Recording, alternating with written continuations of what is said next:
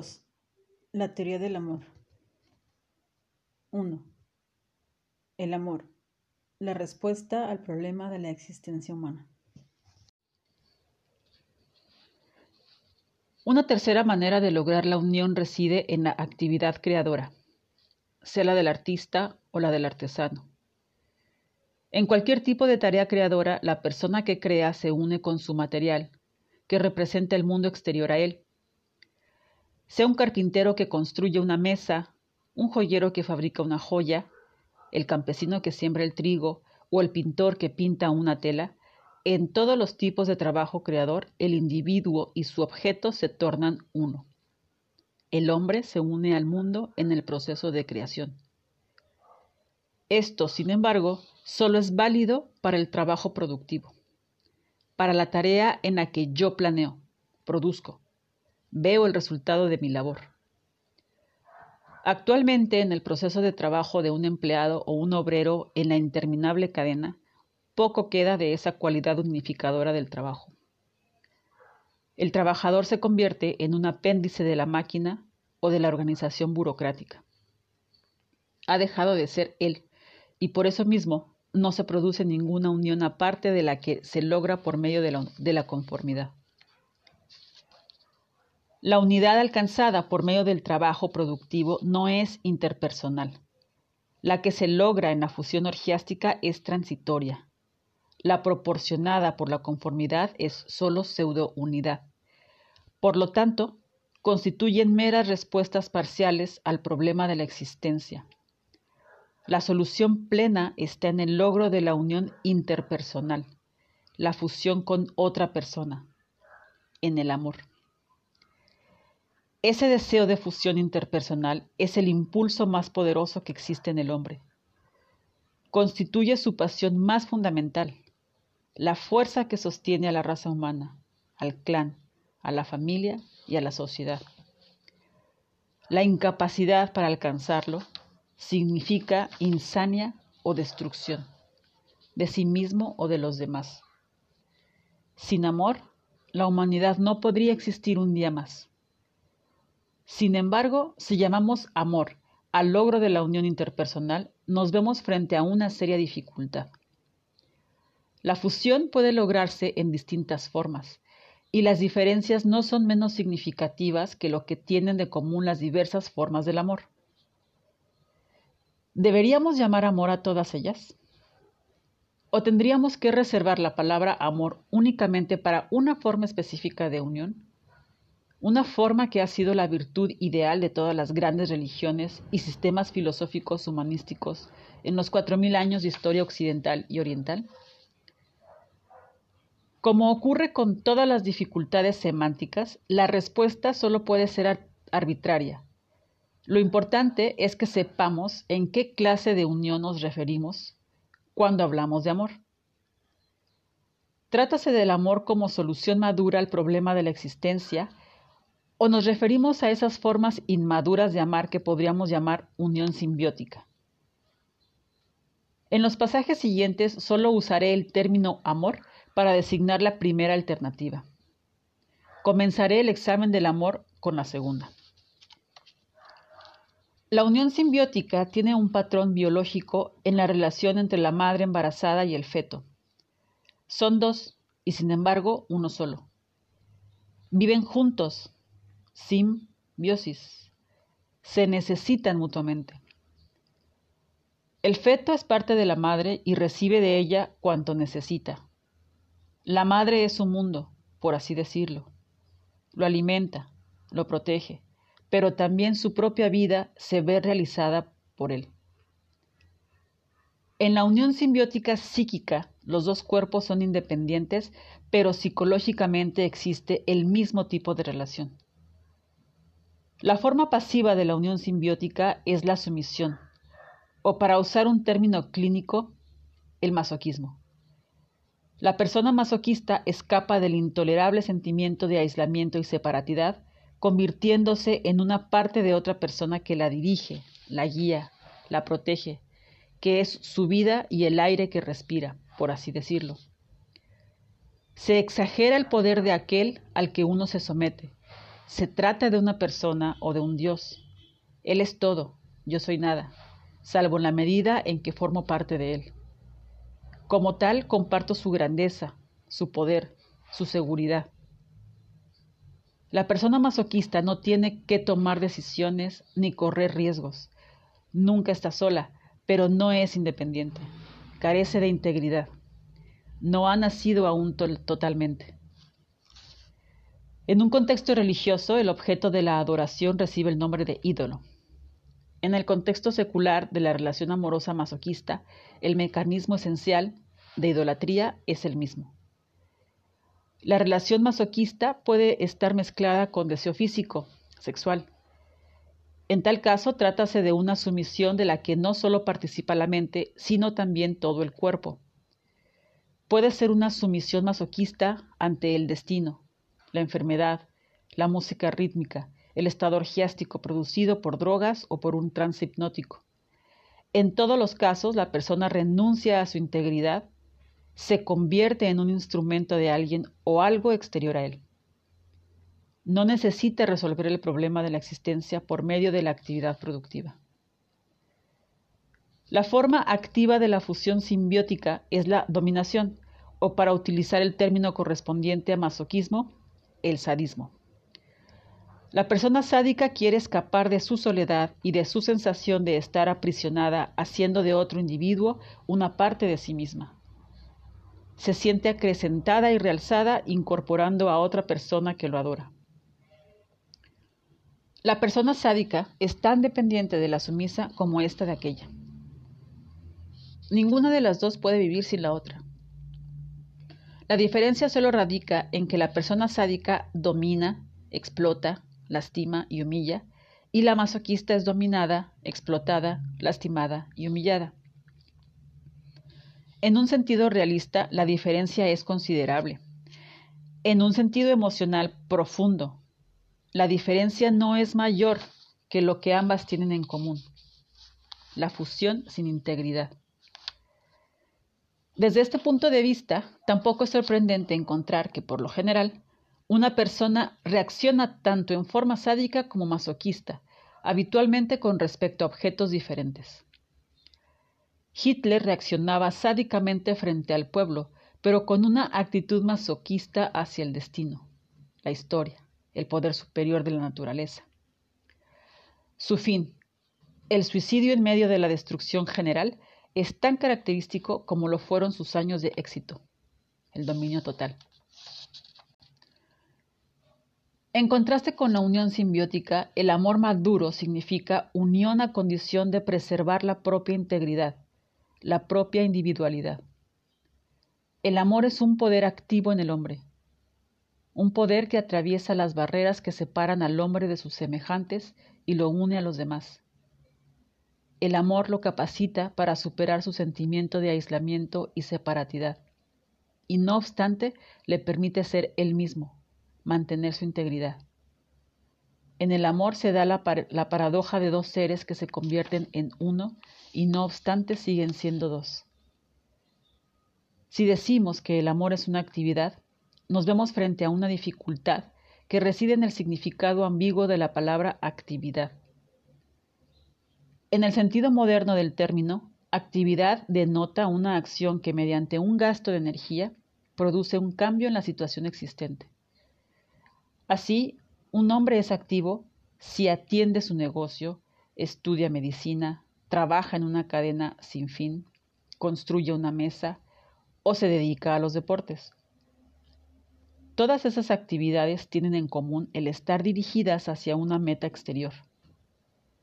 Lo que no se tiene en cuenta es la motivación de la actividad.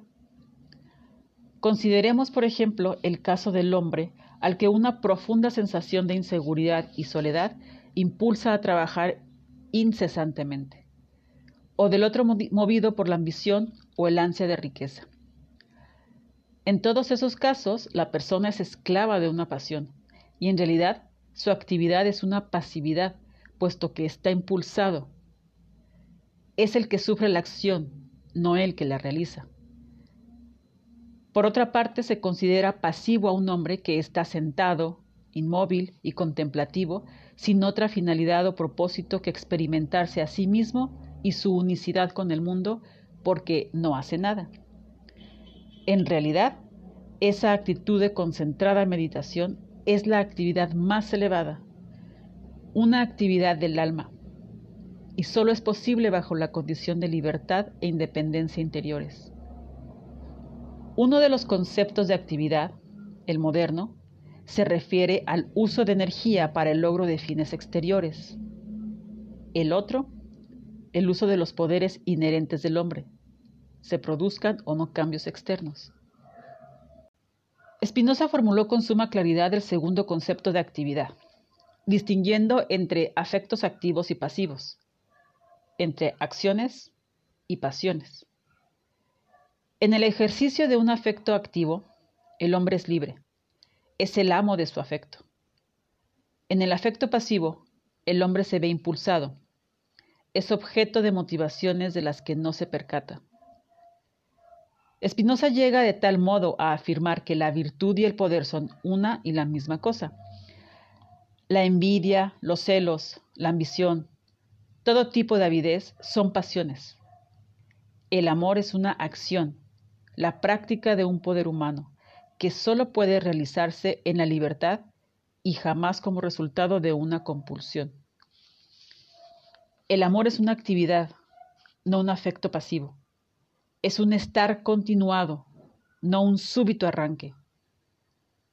En el sentido más general, puede describirse el carácter activo del amor afirmando que amar es fundamentalmente dar, no recibir. ¿Qué es dar? Por simple que parezca la respuesta, está en realidad plena de ambigüedades y complejidades. El malentendido más común consiste en suponer que dar significa renunciar a algo, privarse de algo, sacrificarse. La persona cuyo carácter no se ha desarrollado más allá de la etapa correspondiente a la orientación receptiva experimenta de esa manera el acto de dar. El carácter mercantil está dispuesto a dar, pero solo a cambio de recibir. Para él, dar sin recibir significa una estafa. La gente cuya orientación fundamental no es productiva vive el dar como un empobrecimiento, por lo que se niega generalmente a hacerlo. Algunos hacen del dar una virtud en el sentido de un sacrificio. Sienten que, puesto que es doloroso, se debe dar, y creen que la virtud de dar está en el acto mismo de aceptación del sacrificio. Para ellos, la norma de que es mejor dar que recibir significa que es mejor sufrir una privación que experimentar alegría. Para el carácter productivo, dar posee un significado totalmente distinto. Constituye la más alta expresión de potencia. En el acto mismo de dar, experimento mi fuerza, mi riqueza, mi poder. Tal experiencia de vitalidad y potencia exaltadas me llenan de dicha. Me experimento a mí mismo como desbordante, pródigo, vivo y por tanto dichoso. Dar produce más felicidad que recibir, no porque sea una privación, sino porque en el acto de dar está la expresión de mi vitalidad. Si aplicamos ese principio a diversos fenómenos específicos, advertimos fácilmente su validez. Encontramos el ejemplo más elemental en la esfera del sexo. La culminación de la función sexual masculina radica en el acto de dar. El hombre se da a sí mismo, da su órgano sexual a la mujer. En el momento del orgasmo le da su semen. No puede dejar de darlo si es potente. Si no puede dar, es impotente. El proceso no es diferente en la mujer, si bien algo más complejo. También ella se da. Permite el acceso al núcleo de su feminidad. En el acto de recibir, ella da. Si es incapaz de ese dar, si solo puede recibir, es frígida. En su caso, el acto de dar vuelve a producirse no en su función de amante, sino como una madre. Ella se da al niño que crece en su interior, le da su leche cuando nace, le da el calor de su cuerpo. No dar le resultaría doloroso. En la esfera de las cosas materiales, dar significa ser rico. No es rico el que tiene mucho, sino el que da mucho.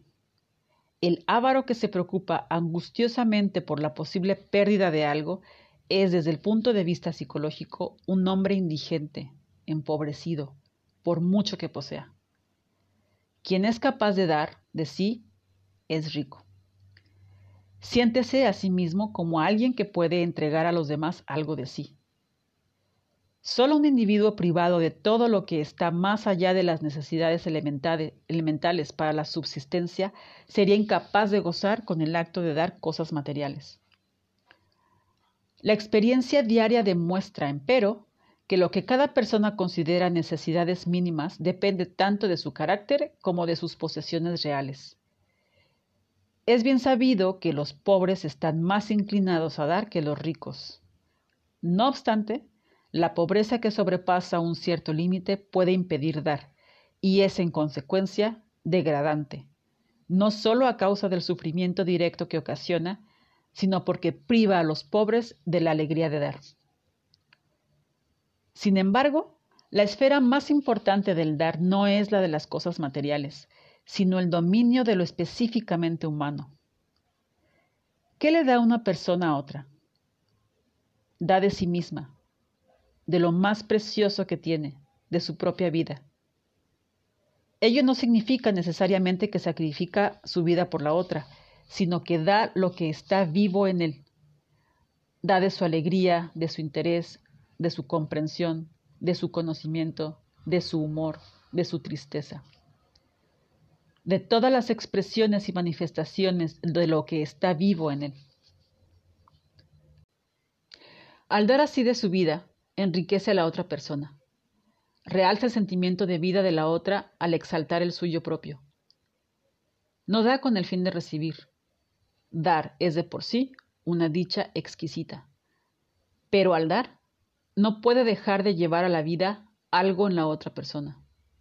Y eso que nace a la vida se refleja a su vez sobre ella. Cuando da verdaderamente, no puede dejar de recibir lo que se le da en cambio. Dar implica hacer de la otra persona un dador, y ambas comparten la alegría de lo que han creado. Algo nace en el acto de dar, y las dos personas involucradas se sienten agradecidas a la vida que nace para ambas. En lo que toca específicamente al amor, eso significa, el amor es un poder que produce amor. La impotencia es la incapacidad de producir amor. Marx ha expresado bellamente este pensamiento. Supongamos, dice, al hombre como hombre y su relación con el mundo en su aspecto humano, y podremos intercambiar amor solo por amor, confianza por confianza, etc. Si se quiere disfrutar del arte, se debe poseer una formación artística. Si se desea tener influencia sobre otra gente, se debe ser capaz de ejercer una influencia estimulante y alentadora sobre la gente. Cada una de nuestras relaciones con el hombre y con la naturaleza debe ser una expresión definida de nuestra vida real, individual, correspondiente al objeto de nuestra voluntad. Si amamos sin producir amor, es decir, si nuestro amor como tal no produce amor, si por medio de una expresión de vida como personas que amamos no nos convertimos en personas amadas, entonces nuestro amor es impotente, es una desgracia. Pero no solo en lo que atañe al amor dar significa recibir. El maestro aprende de sus alumnos, el auditorio estimula al actor, el paciente cura a su psicoanalista, siempre y cuando no se traten como objetos, sino que estén relacionados entre sí en forma genuina y productiva. Apenas si es necesario destacar el hecho de que la capacidad de amar como acto de dar depende del desarrollo caracterológico de la persona. Presupone el logro de una orientación predominantemente productiva, en la que la persona ha superado la dependencia, la omnipotencia narcisista, el deseo de explotar a los demás o de acumular y ha adquirido fe en sus propios poderes humanos y coraje para confiar en su capacidad para alcanzar el logro de sus fines. En la misma medida en que carece de tales cualidades, tiene miedo de darse y por tanto de amar.